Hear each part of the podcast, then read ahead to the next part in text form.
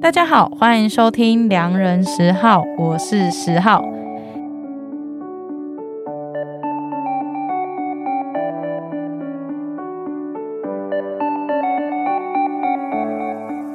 今天很开心的邀请到我国高中最怕的人，这个东西呢，其实就是国高中的时候都不学好，就是自己想说我是个文组的学生，我只要顾好国英、地理、历史、公民就好了。然后长大之后才发现，其实生活都脱不了物理和化学。那今天我邀请到了一位补教业的化学老师，那他同时也是《化育万物》这个 podcast 的主持人乐乐，来跟我们分享在料理的过程的每一个化学反应。我们欢迎乐乐， Hello，泰哥，我是鲍某，我是其实可以叫我史实就好了。 史实吗？因为乐乐那个两个写起来是史实。对对对，就是史实。 OK OK，所以大家还是叫你史实吗？嗯，没有人叫我。你你对化学这个科目是非常有兴趣 吗？应该说一开始的时候很知道自己应该讨厌什么科目，像我一样。 对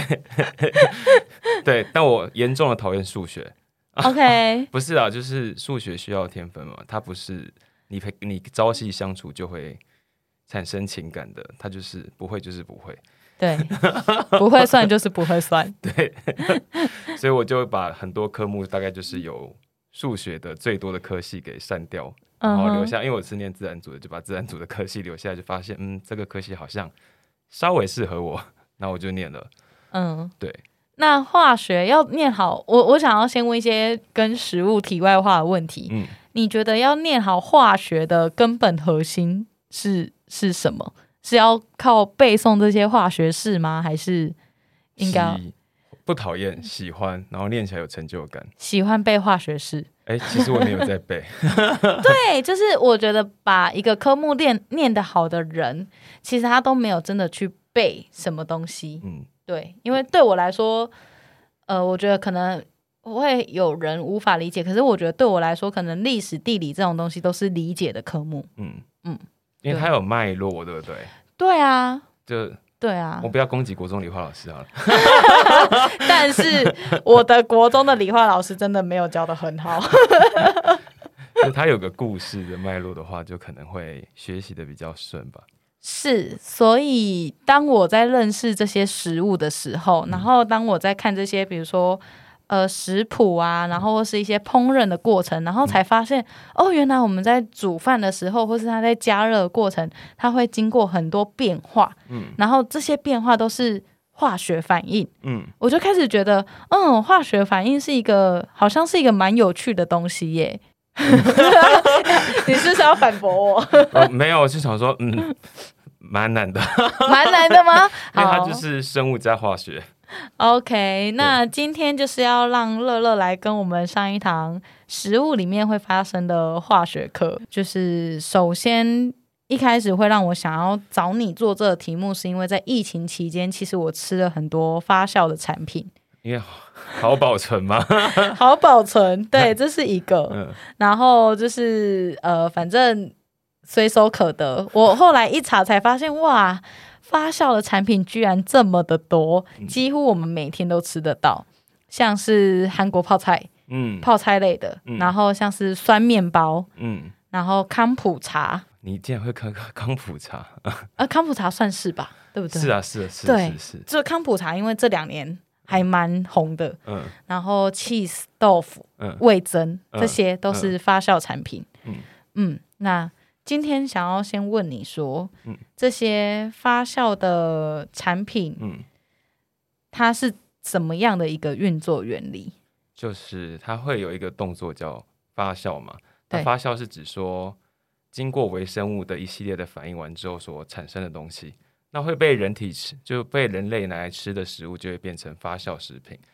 那发酵还有另外一个反义，就相反的词叫做腐败。嗯，对，因为一样会发酵，可是我们可以拿来吃，跟它可能会造成致病的，我们就把它叫做腐败菌。哦，所以一样东西嗯放放的很久。对然后，如果它往好的方向走，就叫发酵。比如说对，cheese 一开始其实是放在一个呃皮革的物皮革的那个容器里面，可是因为有好菌嗯，让它发酵了。对，但如果今天牛奶放在纸盒里面，然后在大热天之下，它就腐败了。对，所以取决的是它环境中有没有好菌吗？或是它哪一个菌会让它在那个环境下长得比较好？啊，对，就可能在大热天的时候，高温的菌就会长得比较好。那对，酸性环境下的话，就会是酸嗜酸性的菌就会长得比较好。嗯，对，所以它其实是有分不同的发酵出来的结果。所以每一个我们现在可以看到的食物，比如说豆腐啊、嗯 cheese 啊，这都是一个不小心产生的一个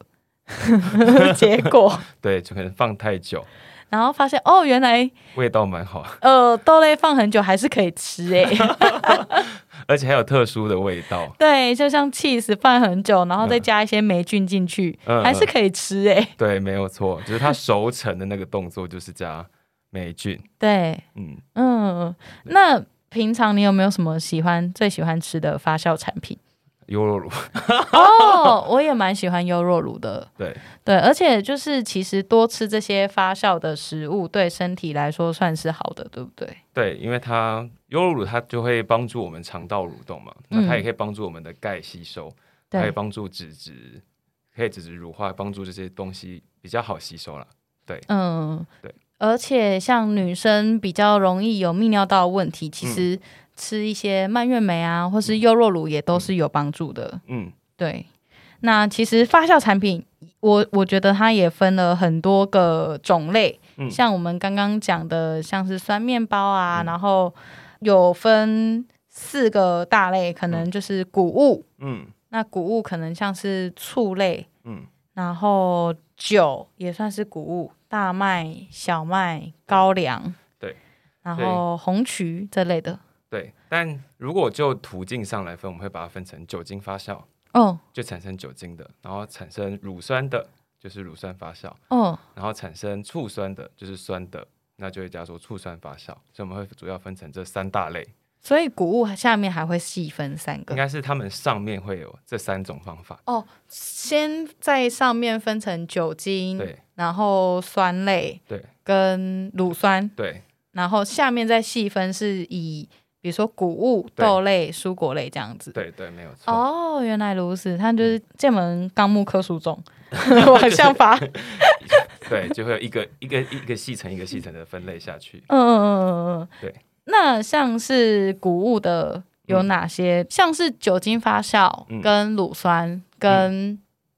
刚刚讲的一个是酸类的，嗯，那这三个的话，它会有什么样需要很复杂的人为控制的地方吗？嗯，如果是谷物发酵的话，我们就可以讨论像是米曲。嗯，对，那米曲它就要接种一种菌，叫做曲菌。它不是天然的菌吗？它其实是它是天然的菌，但是可以让它为了让它长得比较好，所以我们会先有一个动作叫制作曲，嗯哼，叫制曲。嗯那制曲的动作就会是拿蒸好，假设是我们要做米曲的话，我们就把饭先蒸好，因为如果你的饭硬硬的没有水分，它很难长，所以我们就先把它蒸熟，有水分之后，然后加入这个菌种。那加入这个菌种之后呢，先把它放在一个小小的，就可能会先放一个小杯子里面，然后放在这小杯子里面之后，它就会这个米曲就会在里面优势生长，对就这个环境超适合它生长，然后它就会分解出很多的分淀粉分解成葡萄糖，然后蛋白质分解成氨基酸，然后它就嗯会长得很好。接下来把它再撒在整个槽里面，嗯，因为它需要一个通风的环境，它很容易受到污染，所以一定要让它先有优势生长。所以我们就有自取这个动作。嗯，对所以就是这就是人工去制作这一些菌种，对然后再把它应用到各个它想要放入这些菌种的食物里面。对，而且它分解完之后会让我们的酵母菌更好生长，所以它就会进行无氧发酵之后就会产生酒精。哦，那是每一种酒都要透过这样的方式才有办法做发酵吗？就对啊，而且是选用不同的糖类哦，就像是我可能会选择 Takara，、它就是不同的糖类来源。嗯哦，对然后如果是啤酒，你就会选择麦，对对，所以那还有米酒就会选择米嘛，对，那威士忌也是选择麦，只是对麦有分成是，就是它的它的发酵有一个是啤酒花的酵母，对，那另外一个是酒精发酵的酵母，嗯那，还有葡萄酒，它也是不同菌种的发酵结果。对，然后它就是葡萄对，下去做发酵。但基本上都是糖类。嗯，那可是养酵母这个过程其实是很常见的，对不对？因为像是我们在做面包，嗯，也是常常看到一些面包师或是他们在分享说，哦，我在养酵母，让它、就是可能说他在自制酵母啊，嗯或是让它变大的这个过程。嗯，对，那如果是在面包的这一个状况，跟我们制取这个动作是一样的吗？自取这个动作是它长得比较好。嗯，那养曲的这个动作，如果它是把这个曲面包的基团留下一块，用在下次使用，就一直不断的使用的话，那它就是为了养这一只菌。这对这一这一次我养的菌，然后对我想要让它以后都不断的有这一支菌可以使用对。，因为它就是现在里面最大宗啊。对，那最大宗它就有比较优势的生长的环境，嗯嗯，就它嗯一开始就是别人是一，它可能是两亿，对，所对以，它就有比较好的机会去发展。嗯对，所以这就是一个养区。但是如果说是发，就是放在面包的前面的那个前置叫什么？我们会禁止它去发那个面团吗？对，发面团那个动作，其实是要让就是里面的酵母它有氧发酵会产生二氧化碳，所以就会膨胀起来。然它会后有气孔。对，那里面就会有小小的没有办法经过氧气的那个，就会变成无氧发酵变酒精。哦，所以有些面包你吃起来吃到里面会有一些酒精的，就是如果压进去那个气体会发现，哎，怎么会有酒香？那个不是后，不是另外加的。不是，它就是酵母在无氧发酵下所产生的结果。哦，原来如此。嗯那像这个就是比较偏算是谷类发酵的部分。嗯，那如果是豆类呢？豆类就有大豆的嘛，对那就会有味增，然后还有一般我们吃的豆腐还是有黄豆，没错，还有酱油，也是黄豆，然后也有黑豆，嗯就味增酱油、豆腐乳，豆腐乳哦，豆腐乳对，豆腐乳也是，嗯，然后纳豆也是，对，但纳豆是用纳豆做的嘛。这前面都是黄豆跟白米大豆，但是纳豆就是 对。但是其实我对纳豆，就是我在思考说，嗯我每次在吃到纳豆的时候，它那个嗯上面咻咻的东西，是酵母菌所产生的，它不是与后来才加进去的不是酱料还是什么不？是它是酵母菌产生的。因为我老实说，我对纳豆的接受度真的是超低。 就是我每次吃到纳豆，我都会觉得好，我可以挑战看看。然后每次吃的时候都觉得很冲击嗯，这就是发酵食品的特色，它有独特的风味。。 可是因为可能我是台湾人吧，maybe、嗯就是我在吃豆腐乳，嗯或是我在吃臭豆腐，嗯，这个我的接受度就很高。但就嗯纳豆真的觉得不行哎、嗯，对，对啊，那就是就是可能它的口感上，或是它的味道、气味上面嗯产生的东西，可能就是对于我这个文化背景的人，就是真的接受程度比较低一点。然后像国外不是有那种。比如说那种北欧国家，他们也会有一种罐头，什么嗯鲱鱼罐头，哦然后嗯，也是一打开来 就就是很可怕，就是它有独特的味道嘛，嗯，很酸跟很多乙醛，就有很多刺激性的味道。对嗯对，然后久久散不去，对，而且它的质地会让你觉得它好像卡在你的舌尾巴跟对，鼻腔，就那个嗯质地，还有外加它，因为它是发酵完之后会有不同的口感嘛，对对，除了风风味之外还有口感，所以就觉得哇，这个味道好像就是一直都散不去，对啊，在空间中也是。对啊，就觉得它好像一个黏膜，然后就是黏在空中里面。嗯，对，所以我我其实可以理解为什么外国人会不喜欢臭豆腐，或是就是因为毕竟不是同一个文化背景的人。嗯，就是不同的风味，对，就像有些人没办法接受 cheese，对，这也是一个，但是就是。大家如果有听我们这一节的话，大家也可以去听上一集，嗯没就是我们错在聊 cheese。嗯其实 cheese 它的种类也是非常非常的多，嗯然后其实对应到每一个不同的发酵食品，其实也是一样，嗯因为它的它经过发酵，然后它后面会再有不同的制成，嗯然后做成不一样的发酵食品。嗯，对，那像蔬果类的，它也是可以是一种发酵的食品，像是我们最近很常吃的韩国泡菜，嗯，现在被证明叫新新奇奇。kimchi， 嗯对对对对对，觉得 因为因为那个不是说它就是固定，就要要分分出说哦，假设是中国都说说文化都他们的，对那他们做出来就是我们少数民族有泡菜的话，那我们的泡菜跟你们的泡菜是有什么不不一一样样？？ 对啊，像是我觉得很多人还也会觉得，在台湾买的泡菜，其实跟韩国吃到的泡菜也是完全不一样的口味。因为它是完全不一样的。是所以是环境的问题吗？还是菌种的问题？还是用的根本的那种，比如说大白菜那些蔬菜来嗯源就是不一样，所以我就算用了一样的调味料，嗯，我也没有办法制作出韩国泡菜那种最最辛辣嗯正宗，的味道。因为台湾的泡菜啊嗯都没有发酵，就只是调味料加一加而已有。没有很惊讶？就是一堆有糖水加醋散下去之后，把白菜泡下去，当然要先洗干净了，然后把它丢下去。那而且它完全不能保存。那你有没有发现我们在台湾的那个泡菜虽然超酸超甜，很好吃，就是很刺激口感嘛，但它放在是糖水的跟醋的合在里面的，有超多水的耶。嗯，细菌最喜欢就是水的环境啊，对。所以它只要在就超过七天或是一个礼拜，你没有把它冰起来的话，旁边就很多泡泡。 然后它会开始有霉菌。对，所以它根本没有保存的功能。嗯， 你感就是给它一个字，它就只有风味，然后它没有发酵保存的功能。所以在台湾买的，可能我们不要指哪一家，就是可能大多数的韩国泡菜，它是它不能算是发酵的、我我们台湾的台式泡菜、哦。台湾的台式泡菜是没有嗯没有发发酵的酵的，对，那就是连那种那什么黄黄金泡菜也没有吗？黄金泡菜是有一种是就是黄色的泡菜啊，它是加了什么？我来看一下哦，它是应该是加了豆腐乳。哦，那就是有，就是它是它就像是接一个接取的动作，哦，就好，把菌放上去发酵。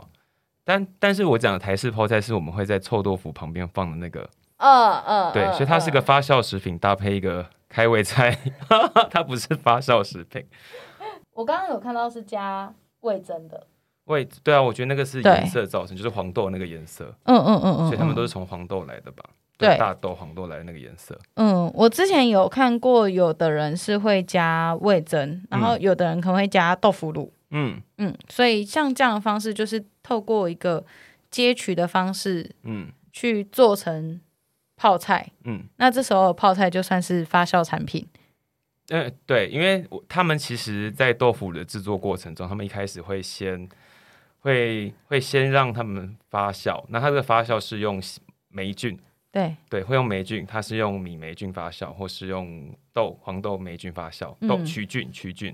他们曲菌发酵完之后呢，就会再放上一层盐啊，一层糖水，呃，不，一层盐的，一层豆腐，一层一层豆腐，就是它盐度很高。嗯但其实霉菌的生长环境非要求非常高，嗯所以它就长不下去。但它一开始有先发酵完之后，它就会把它的它里面有身上有酵素，它就会继续作用。哼，所对，以它主要作用是它身上的放出来的那些酵素会继续的在作用，然后霉菌本身它是会被抑制的，它就会死掉了。哦，原来如此。嗯但是其实像你刚刚讲的台式泡菜的部分，确实因为在它的做法嗯，，跟那种比较算是腌制类 迅速，对吧？嗯嗯嗯，小黄瓜，然后什么东西弄一弄，腌制个五分钟就可以拿出来吃了。对，它就是直接把醋酸那个过程省略嘛， 对加醋酸，对然后再加糖下去。对，那但是韩国泡菜他们是有一个工序的，对，他们是要先洗干净，然后嗯切很多辣椒，因为新香料里面有非常多的精油，他们会抑制细菌。然后接下来再种上，就是他们会结，其实不用结其他菌了，就是它里面本身就会，因为把大白菜切开之后，里面其实有很多的菌在里面生长，所以它就直接就可以拿去腌制。然后他们通通常我看到一些做法是他们会开始什么压石头，嗯，对，以以前比较古老的做法，可能比较在一般农村的时候，他们会压石头，嗯然后开始让它可能过个一年、一年、嗯半年的，嗯然后让时间嗯去让它慢慢养菌。对，嗯，所以为什么要压石头呢？就会是因为你压石头的时候会把空气排掉，对，它就不会有氧气了，所以它那个时候就是一种排微绝，真空的状态。或者是它没有氧气就不会有喜欢氧气的细菌生长。然后哦接下来就是、那没有氧气生长也不利于霉菌生长，因为霉菌喜欢有氧气，所以也不利于霉菌的生长。所以接下来可以长的就只有乳酸菌，哦因为细菌要求环境的比较低，嗯对，所以它就可以在这种比较盐分比较高啊的环境下生长。然后也比较不会腐坏。对，因为它会抑制其他的细菌生长。嗯，所以压石头不是随便乱压，或是只是要把水分排出来这样的作用而已，而是它真正的原理是想要把空气排挤出来。对，哦，酷，对，很棒哎，呃因为我觉得在台湾有些做酸菜嗯的做法，嗯，或是以前阿嬷家好像。他们以前做那种要腌制的食品，他嗯也会做这种、用一个大桶子装着，然后一样压石头嗯的这个动作。嗯，没错。对，那其实这个这个就是他们一开始的时候啊，他们一开始的时候其实会会加盐，对不对？对，加盐就是为了去除掉一些腐败细菌生长，让乳酸菌可以生长。嗯，那其实你在放下去的过程中啊，第一期，第一就哎，我们还介绍了什么？介绍德国泡菜好了，好啊因，为它是用甘蓝菜做的。对，对，有不同的菜的源头嘛，所以他们用甘蓝菜做这件事情，所以他就把它切，把外面的东西剥，把外面的叶子比较老的叶子剥掉之后，接下来就留下这些东西，然后就是比较里面的比较新鲜的叶子，然后接下来呢就把它洗干净，去除掉大部分的微生物，只留下乳酸菌，但不可能完全留下，但是嗯它这个时候已经把其他的菌都去除，就是把。容易腐败的细菌这个时候先洗掉，然后留下来可能比较好可以生长的乳酸菌。然后它初期的时候还是这些有还是有些细菌会生长，嗯嗯，依然会有，对，但是它就会初期的时候就是腐败细菌会开始增加。可是当它产生比较多酸的时候，乳酸菌就优势生长了，所以中期就会一直产产产乳酸的。然后它其实同时会产生酒精，嗯所以就会是德国泡菜里面为什么会有酒精香味的原因。哦，而但是它同时这个这支乳酸菌呢，它同时会产生一个一个一类物质叫做甘露糖醇，它是苦的。嗯，但是我为什么没有吃到苦味？对，啊，因为它在 它有分前中后，后期有另外一只乳酸菌生长的时候，就会继续把酸性降低，然后把这个甘露糖醇给分解掉。嗯，所以它其实是在不同的时期的时候，有不同细菌会不同的生长环境。所以它到最后可以吃的时候，一定是这些细菌都已经跑过一遍了，代谢完了，然后到真正我们可以吃到那个德国酸菜的时候，是已经失去了苦味，就是那个苦味的细菌已经、呃乳酸菌对，已经被杀掉了。就是它产那我们把它它产出来的东西，我们把它会把那个物质，嗯，它把那个物质给继续的分解，解嗯对，它就是利用这个物质继续分解，让它产生醋酸，来产生嗯哼乳酸。嗯哼，对。哦，所以他都要拿捏好每一个，就是每一次发酵的时间，他才可以得到，我们才可以吃到我们想要的那个结果。没错，它需要时间，因为它就有不同的时不同的时间会产生不同的酸性物质。嗯，对对，所以我觉得时间真的是一个很妙的东西。对啊，而且时间是很没有这件东西，就会想到台湾的芥菜，哦，对耶，就是如果按照一样的方法做两三天嗯的话，就会变成雪里红， 哦，然后可是你再放久一点，它就会变成酸菜。但是嗯因为它会进，它会造成食物的褐变，嗯，就是合变对，就是褐变，就它的颜色会变得比较深。哦，合变，对嗯，然后接下来会变成梅干菜，对，就会就更深深。，就可以做扣肉。对，而且这些都是客家人吃的东西，嗯是吗？是客吧？家人是更后面的， 就是客客家人更后面是什么？客家人跟后面是福菜 f o r t 佛吹，你本身是客家 人，对不对对？对对，可是梅干扣肉不算是客家菜吗？梅干扣肉不算吧？梅干扣肉算吗？哦，梅干扣肉算，对，因为它是腌制的食品。嗯，对对，因为我自己觉得梅干扣肉好像算是比较，就是我自己在台菜的范围好像比较少看到，嗯嗯就是我自己认为的台菜可能就是算是我们家那边比较算是闽南嗯那一块，好像比较少看到这个。可是如果我去客家县市，嗯，就是比如说新竹啊、竹苗地区，反而比较容易看得到那个梅干扣肉这道菜。嗯，对对对对对，所以我一直都觉得说，然后它好像是比较偏客家人的菜系。嗯，对对对对，对，而且它其实是因为 为什么是客家菜系呢？因为很节俭啊呐、因为长得好看的不是拿去卖吗？ 对对，所以要长得不好看、长太老的就拿来当做是那就发个，酵的，对对对对对，很 客，而且他还去晒太阳把它晒干，嗯嗯， 对，嗯这样就可以嗯保存的比较久。对啊，而且我记得我小时候我阿公在，因为我会忘记梅干，其实我们家都只有破 川， 就到后面放的到最后面了， 对没有就十几一直放下去这样子。，对，所以佛财它是会用在什么时候？嗯，用在迎娶的时候 吧，迎娶迎娶哦，迎娶就吗听说 以前迎娶的时候啊，如果说听说的，我不？OK， 我不确定现在不知道有没 有。对，就是如果说他回敬的福菜越多，就表示他们家越节俭，那可是越节克。 节俭是一个美德，所以代表这个 这个这个家族越符合客家人的一个价值观， 是这样子 吗？我天哪，我们一直在我对对就是这样子，因为他就做了很多，因为他必须要有时间，嗯你不能一下子就把它拿出来，因为它就变学历用 嘛。嗯，而这且你会拿的是长得不好看的，就嗯非物利用。 ，OK，就是这个东西是没有办法偷吃布 的，你一定要就是从以前就开始存下来。对对对，对，不可能，就是你明天要嫁女人，你就可以直接拿出否财哦这种东西。对，因为我们不会拿钱去买福菜， 哎、我觉得现在这个走向蛮好笑 的，蛮蛮不错的，我还蛮喜欢的。因为我都会 diss 自己啊。 只有只有自己可以 diss 自己，我们就不 能会被骂。对，所以是有差别的。所以其实大家有在吃雪里红，其对实啊对啊，大家在吃，而且好像某家的超商很爱嗯放雪里红，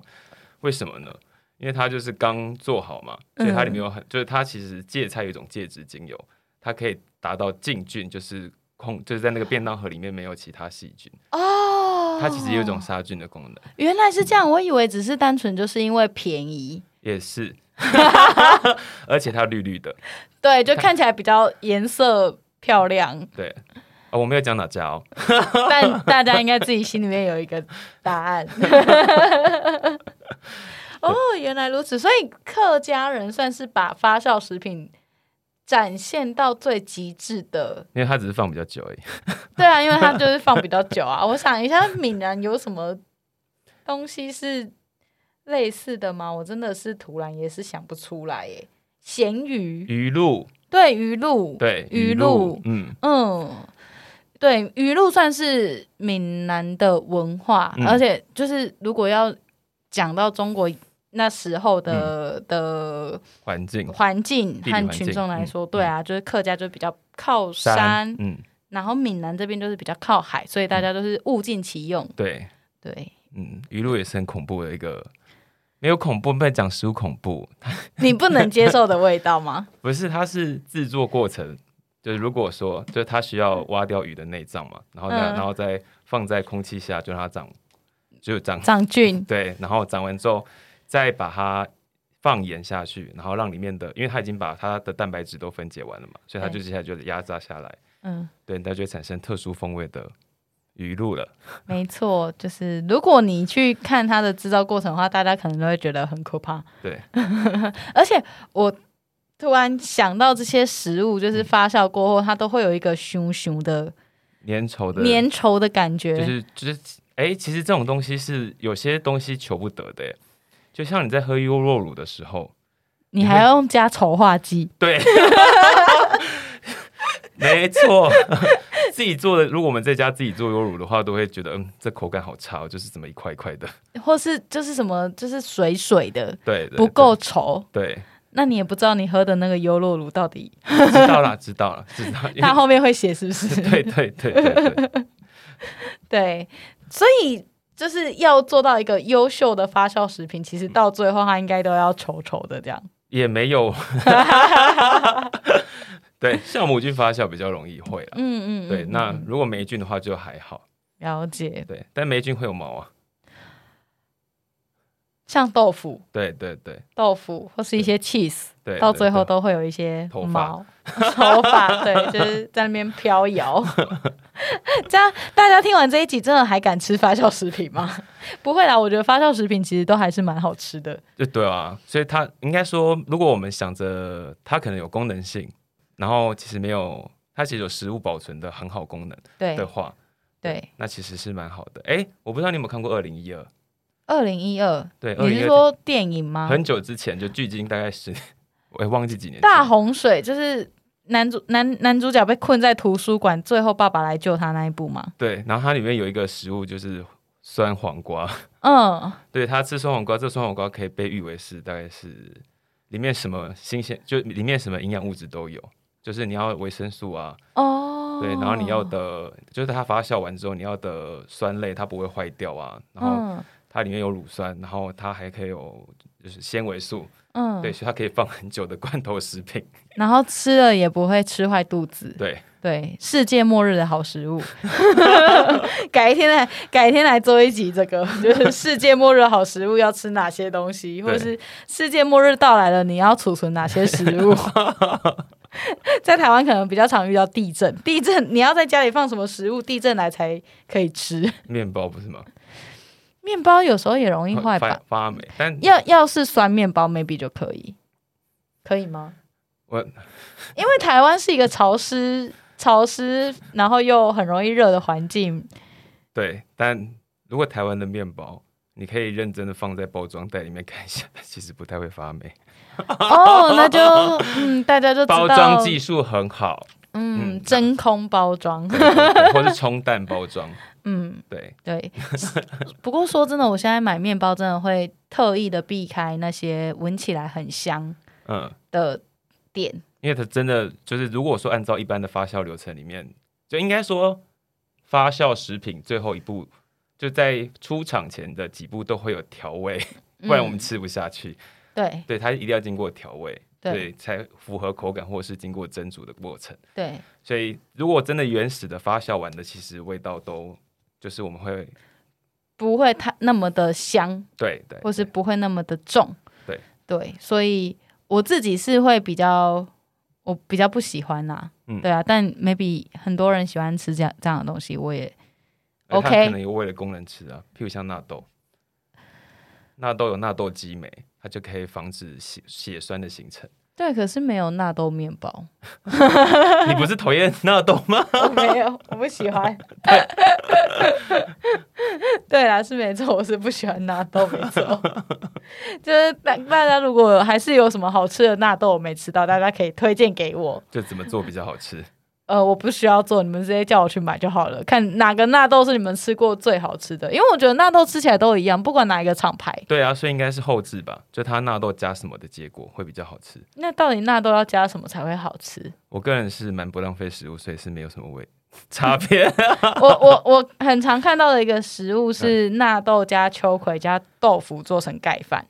哦，然后秋葵我可以接受，因为但是嗯，很多人会不喜欢那个熊熊的感觉， 口感对，嗯，但、嗯但但你吃下去就说哦，我的对味好健康哦。嗯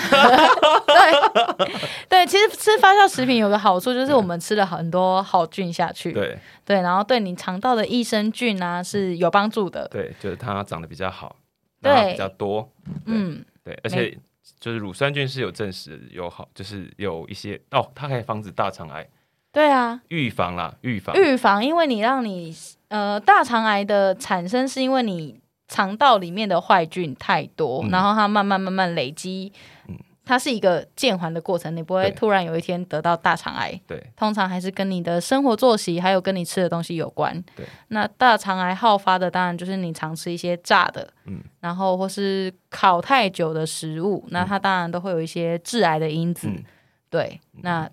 多吃的话，你就多吃一些发酵的东西，把它抑制掉。 预防它，没错，就是预防治疗， 预防胜于治 疗。OK，所以这个就是我们今天有大概讨论一下所谓的发酵食品。嗯，接下来可能会是一个大家比较常在加热的过程会听到的，嗯就是大家也很常讨论的，像是梅纳反应。嗯，对，那常常会跟梅纳反应会搞混的就是焦糖化化。对，对，我们先来， 讲师拿出了，老师拿出了一张讲 义，我很怕忘记讲错。不会啦，应该是说，我觉得嗯就是。呃东西如果要好吃的话，大家一定会很常先提到梅纳反应这个东西。 对，对，然后甚至有一个东西我觉得很神奇，就是外面的炒饭永远都比家里在自己在家里炒的好吃。为什么？对啊，为什么？因为人家说哦，外面的炒饭大厨弄的锅子比较大、啊，哦然后有一种他们有一种锅气，嗯所以他们随便炒，然后他们就是翻的很快就会好吃。嗯，对，然后自己家里就完完全都做不出来这样的东因西。为它其实梅纳反应很重视温度、时间。对嗯，对，梅纳反应很重视温度跟时间。可以请老师帮我们讲解一下梅纳反应，它要它的原理是什么吗？其实梅纳反应它是一种就是葡萄酸呃葡萄糖，然后跟氨基酸的结合，对，就是葡萄糖跟氨基酸的结合在一起。那大多会在比较偏碱或中性的环境下会比较好，对，它会就是在中性跟偏碱，所以如果食物里面偏酸的话，它反应会变慢，嗯，对，所以如果说要有梅纳反应的话，就是醋一定会是最后加，哦，所以记得，如果你想要产生梅纳反应，你不能先加醋，要先要先加肉才会有蛋白对质。对对。嗯，对，所以它是很重视它的温度，在高温大概七一百八十五度 C 以上，嗯，然后加加热我们的糖类，去加上氨基酸之后，它就会产生这种特殊的味道。所以你的烤肉或是你的这一个肉类的食的的这一道料理，就会开始飘出所谓的香气，对，然后你的食材会开始面慢慢的上色，有一点焦黄焦黄脆脆的感觉，嗯，听了都觉得口水要流下来了是。不是还没有吃饭？ 对，现在录音时间已经接近了晚餐时间。对，而且跟水分很有关系，什么阶段要开始加水？就是是它一开始的时候不可以太多水，嗯，所以刚才你讲那个锅气的时候，它就是水分很少的时候。嗯，对，水分是有助于梅纳反应发生的，就是低的时候是有助于梅纳反应，所以太高的时候反而做不出梅纳反应。所以一开始大厨他在煮炒饭的，在他在炒炒饭的时候，他都会大火先打开，然后把锅烧热，嗯对把锅子里面的水全部让它蒸发掉。对，那我还可以顺便讲一件事情，就是油脂如果氧化也是梅纳反应一件很重要的事情，所以这时候大厨就会开始倒入大量的 油，所以它就而且高温就容易氧 化，没错，然后要。就是他倒油之之后，他还会这样搅一翻炒下，对对，搅一下那个锅子，让它的油完整的接触到每个空气或是它的那个锅底，嗯，然后这时候再下蛋，对再下饭肉对哦饭，对，对，这也是组成糖类跟跟氨基酸以及就脂质氧化的几个很重要的特色。哦，那你觉得有可能我们在家里也可以做出这种锅气的感觉吗？锅气嘛，那我们可以用现在不是有一个有一个叫什么？气炸锅，对， 气炸锅可以它就是可以不用，它就是加热而已啊，然后水分就可以蒸发掉，对。所以我自己炒完饭之后，然后我再把它丢到气炸锅去炸一 炸。哎、大家可以在家里实验一下 哦，搞不好有机会。就先冷却完之后，再慢慢升到高温去，哦，所以我炒饭炒完，我要先让它冷掉因，为冷掉之后的水分就会在这个过程中蒸发掉。嗯，对，然后我再把它丢到气炸锅里面，嗯，稍微炸，让它把它的水分再蒸的更，把它再把它炸的更干一点。对，好，改天可以试试看。到时候就是如果听众有 有去实验的话，再来告诉我们你的结果是如好何。不好吃？如果它是对湿湿的，就表示水分太多了。对，那个炒饭真的是不行哎、太湿真的不行哎、对，就是完全没有味道的原因，就是就湿气水分太多，真的会阻止酶料反应进行。对，而且我觉得人家都说隔夜饭。，嗯，炒起来比较好吃，也是因为它冰进冰箱之后，其实冰箱会把一部分的湿气给吸收吗？吸掉。对，它可能在高温到慢慢冷却过程中也很适合挥发，所以它它最主要还是会产生就是它水分比较干的现象。对，嗯所以哦，这就是为什么隔夜饭下去炒饭会比较好吃的对，原因为一因，开始炒饭真的很打开的时候不就是如果我们、就是湿气很重、啊，对就是觉得饭很软 Q 啊，对啊，对啊，对啊，就是你刚煮好的饭，一定是一打开整个都是水蒸气这样的感觉。做饭之前要先知道原 理。 那焦糖化跟梅纳反应又有什么样的不一样呢？焦糖化就焦糖化的重点就在于糖，不对可以有蛋白质或氨基酸。所以焦糖化是跟糖，就是米字部那个嗯会甜的那个糖有关，对，它跟蛋白质这种东西是无关的就。不可以加进去，呃对加进去变成梅纳反应。哦，所以一旦如果加入了蛋白质，就是梅纳反应，但只是只只是单纯有糖，然后下去加热，嗯对，这样就是焦糖化。比如没错说我们要做洋葱的焦糖化，比如说你在做那法国的那个红酒炖牛肉，嗯，它第一步就是要你去。把洋葱炒到深褐色，嗯然后有点微焦，然后让它，你又不能完全焦，然后让它焦糖化的过程。它是要焦糖化吗？是啊，哦，我以为洋第一葱洋葱本身也有蛋白质欸诶。真的吗？哦，我来看一下哦，它不是糖类比较多吗？嗯，好，对，因为是焦糖化褐变就是超过它的熔点，把糖类加热超过它的熔点之后，哦，它就会重组，它就会排成新的味道。对，嗯，所以它是没有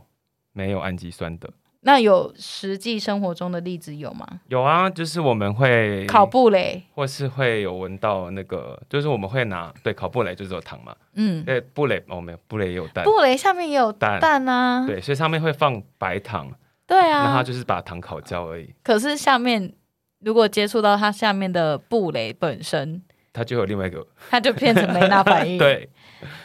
对，所以它就是很很就焦糖化的核变，最主要就是只有糖，所以我们可以把焦糖化视为是酶化反反应的前一个步骤。嗯，然后只要有蛋白质进来，它就会立刻变成酶化反应。应该说他们两个呃，他们两个就是有跟没有，有蛋白质跟没有蛋白质，对，然后这是最主要的事情，嗯，有蛋白质跟没有蛋白质，对。然后因为我在想说，那有纯没有蛋白质，然后应用在我们生活中的例子我吗，们平常不是会煮焦糖吗？煮焦糖，就是对就是单哦单纯只有糖加水的时候，慢慢的让水分慢慢的少。我不知道你小时候有没有吃过一种东西叫做碰藤、欸，有对，就是看台南人在那边就是拉，然后 对它会开始慢慢的长大。对，对那它里面就是糖煮到焦糖嘛，对它变焦糖之后加小苏打粉，然后就会突然就有受热膨胀，又产生二氧化碳，所以它就是单纯的焦糖化。哦，对或者是我们在熬煮黑糖，对，对也对是一种焦糖化的过程。熬煮黑糖里面会有植物的蛋白质，哦，黑糖是非常多哦蛋白，这很多蔗糖，对，就因为它应该很多，应该黑糖的来自于颜色是我们的糖对最最后的产物嘛，对，所以它会有很多植物剩下来的渣渣，嗯然哼，后加下去一起煮的结果，嗯，所以它本身就是个 梅纳反应的结果了。哦，哇，好难哦，所以就是单纯的只有糖的，就是高温到熔点的时候，在一百八十几度 C，就哎食食谱都会讲几度 C 对不对？嗯在一百八十度 C 左右，就是蔗糖如果在八一百八十度 C 以上，它就开始进行焦糖化反应。对，那可是如果说今天在工厂，他们可能就不会煮这么久嘛，对所以他们就有另外一个方法，就是他们会把糖去加上，就是色素，不是不是不 是，它它它会加上，就是因为它脱水，所以会加百分之二十五的硫酸，就会直接变成是脱。哎、不要以为硫酸会那个， 就是它就是因为它把它拿去做反应掉嗯了，嗯，所以它就把水嗯，脱出来之后，它就会加热生成，加热生成一种物质，嗯，然后在 pH 大于七的时候，它就开始产生裂解，它就变成酱色的主要来源。哦，对，所以它其实是可以由家里面自己做，或者是从工厂里面大量生产这种有酱色的物质。对。嗯，哎、它也是糖啊。这样讲的话，其实我们大部分在日常生活中看到的都会是梅纳反应居多，嗯，嗯，因为植物里面其实大部分都还是有蛋白质。对。对，如果用黑糖煮的话，嗯对，但如果是比较纯正的糖的话，就会美拉反应的机会就会比较少。嗯哼，对，OK，单纯如果只有蔗糖的话，我刚刚听到你刚才讲那个康普茶，哎康，普茶，对，对它事实上，它事实上，哎，你这可以在家自己做，你知道吗？我知道啊，哦，但是他自己做是不是也是加什么菌下去？对，它是加醋酸菌，嗯，对，所以它会产生醋酸。那我醋酸我是要自己去外面买吗？不用了，就是你在大气中，就是我我我后来才发现， 我后来才发现这件事情，就是我们家小时候会、 会自己煮红茶，嗯，就有一大瓮的红茶。对，那一大瓮的红茶呢，就是你从高温的时候就，因为高温的时候就有杀菌，杀所有细菌嘛，没有所有啊湿热没有杀掉。然后接下来呢，它高温慢慢降温的过程中，其实那个降温的过程很适合细菌生长。嗯，对，它可能在六十五或是三四十五十四十的过程很新，很适合新生长。对，然后又有水蒸气，对，所嗯以它就很适合细菌生长。之后，我们现在不是把它冰起来嘛？对那如果你冰一个礼拜，里面的菌就慢慢的长，对，它就慢慢的长，慢慢地长，就会长出那个有。它其实，在台语里面、闽南话里面叫做 “day go”，得沟就是茶里面的嗯霉 菌，哎得沟细菌啊，细对菌它细菌，哦，很对，像是细 “day 菌 go” 吧？霉得沟是对我得沟，对我其实不太确定，就是但应该是就就叫做康普茶的来源，就是嗯，那一大盆的红茶，它就整个都是康普茶来源，还是我可以把它分装成很多小小小罐的，然其实后最主要有糖就可以。 有糖就可以， 对，嗯，有糖就可以，所以我是把它加到茶里面，茶里面，然后它就会变，就是哦因为我红茶通常会加糖，对，那糖在那个降温的过程，因为嗯一开始会先高温，让它快速的把糖融化掉，对然后在降温的过程中，它就慢慢的有些菌会慢慢长。对，但是如果你喝一天两天，所以你就会发现有些茶喝一天两天之后会有特殊的味道，嗯，那个就是 day go 那可是这时候大家可能就会把它丢就掉了，掉，但它事实上就是另外一种发酵的饮品。所以继续喝是可以的，它就变成康普茶。 对，可是康普茶，因为我自自己喝到的康普茶，其实都还会是会有一点微酸，对啊，然就是后产生醋酸。有气泡。对啊，会产生二氧化碳。可是我喝两三天坏掉的茶，可能没有这个味道。哦，坏掉的是没有冰吗？哦，所以要冰，嗯要冰。嗯。嗯，好，大家可以实验看 看啊，就是吃坏肚子不要找我。 因为理论上应该是这样形成，因为太久之后什么菌都长了。对对对对对对，会会很害怕是变这样对子，。没错。 OK，好。刚刚我们觉得我们讲到一些发酵食品，其实这比较有点偏生物的概念，但是呢，酶化反应确实就是化学。然后跟化学有关的，当然还有一个东西叫做酯化反应和、呃酶化。这个嗯酶化是有部的那个酶，那就是酵素。对。嗯，那酵素，可是它酵素也是分解的过程。对，所以还是把糖分解成什么东西的过程。嗯，对，把糖分解成醋酸，把糖对分解成乳酸，酯化反应它的原理是什么？就产生脂类的。但脂类不一定每一个都很香， 多哦很香而且它其实要产生脂类反应，必须要高温。嗯，所以一般在家里面，我小时候会常想说，就是酯化反应是酸加醇，就变成酯加水。我家有酸呐、啊 嗯，我家有盐酸， 当然也有醋酸，可是我们家的醋酸很很那个、啊、很低浓度的酸，因为它大概对只有三而已，对，其他都是水，嗯 所以基本上就是酯化反应要脱水，所以那个百分之九十七是水的，你滴下一滴可能百分之九十七都是水，所以它其实里面的醋酸含量非常少，嗯，所以可能要煮很久吧。所以其实在家里很难做到酯化反应。对，那我们刚刚讲的酶化反应，就是在煮粥的时候嗯，都会有这样的过程，就是呃一个大如说分子，对大分子米嗯，慢慢变成小分子，小分子，变成那种我讲讲到粥就是要讲我。来台北看到的粥都是汤水分离，就是面呃饭和水分离，嗯但是我自己心里想的粥就是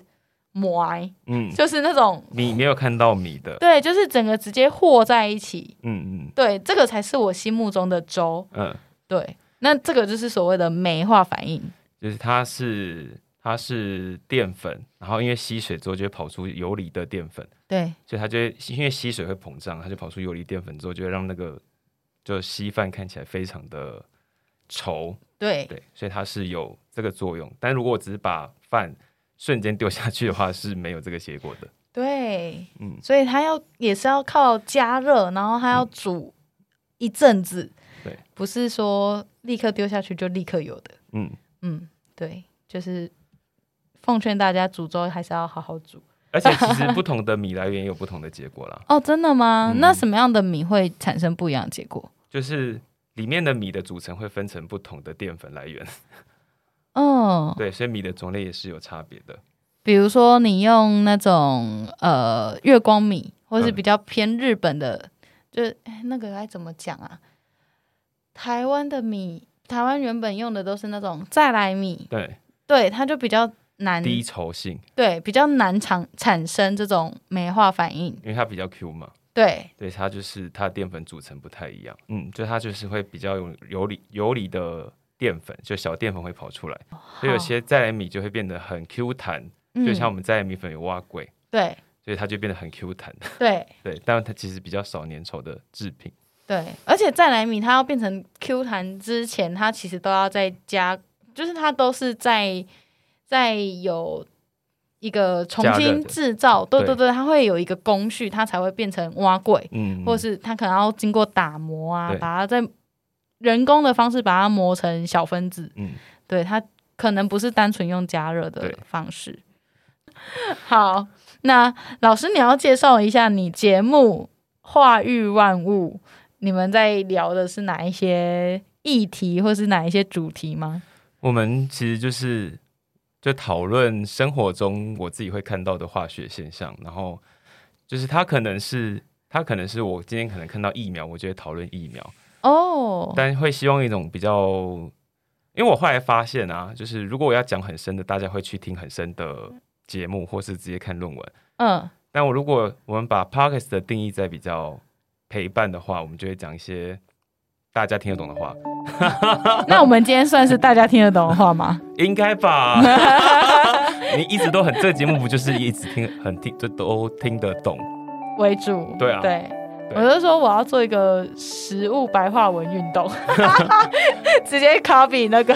法白。哦，好，那今天谢谢呃化育万物的史实、嗯，来我们节目，然后跟我们分享生物和化学的各种存在我们食物当中的化学反应。嗯对，然后如果大家对化学有兴趣的话，或是对客家话有兴趣的 话，你的节目会讲客家话吗？会会也会，会对不对？就是大家可以去 follow 它。哎，我最近找到一家好吃的特家各家菜，餐厅吗？对对对，蛮想去吃吃看的，在哪里啊？在中山。中山哦，我没有去过那个那边的，哦，真的吗？嗯。下次应该要揪一团人去吃一下。不是因为客家菜好吃，在这家吃啊。好凶哦，客家人都这么凶吗？不是啊，在家比较正常。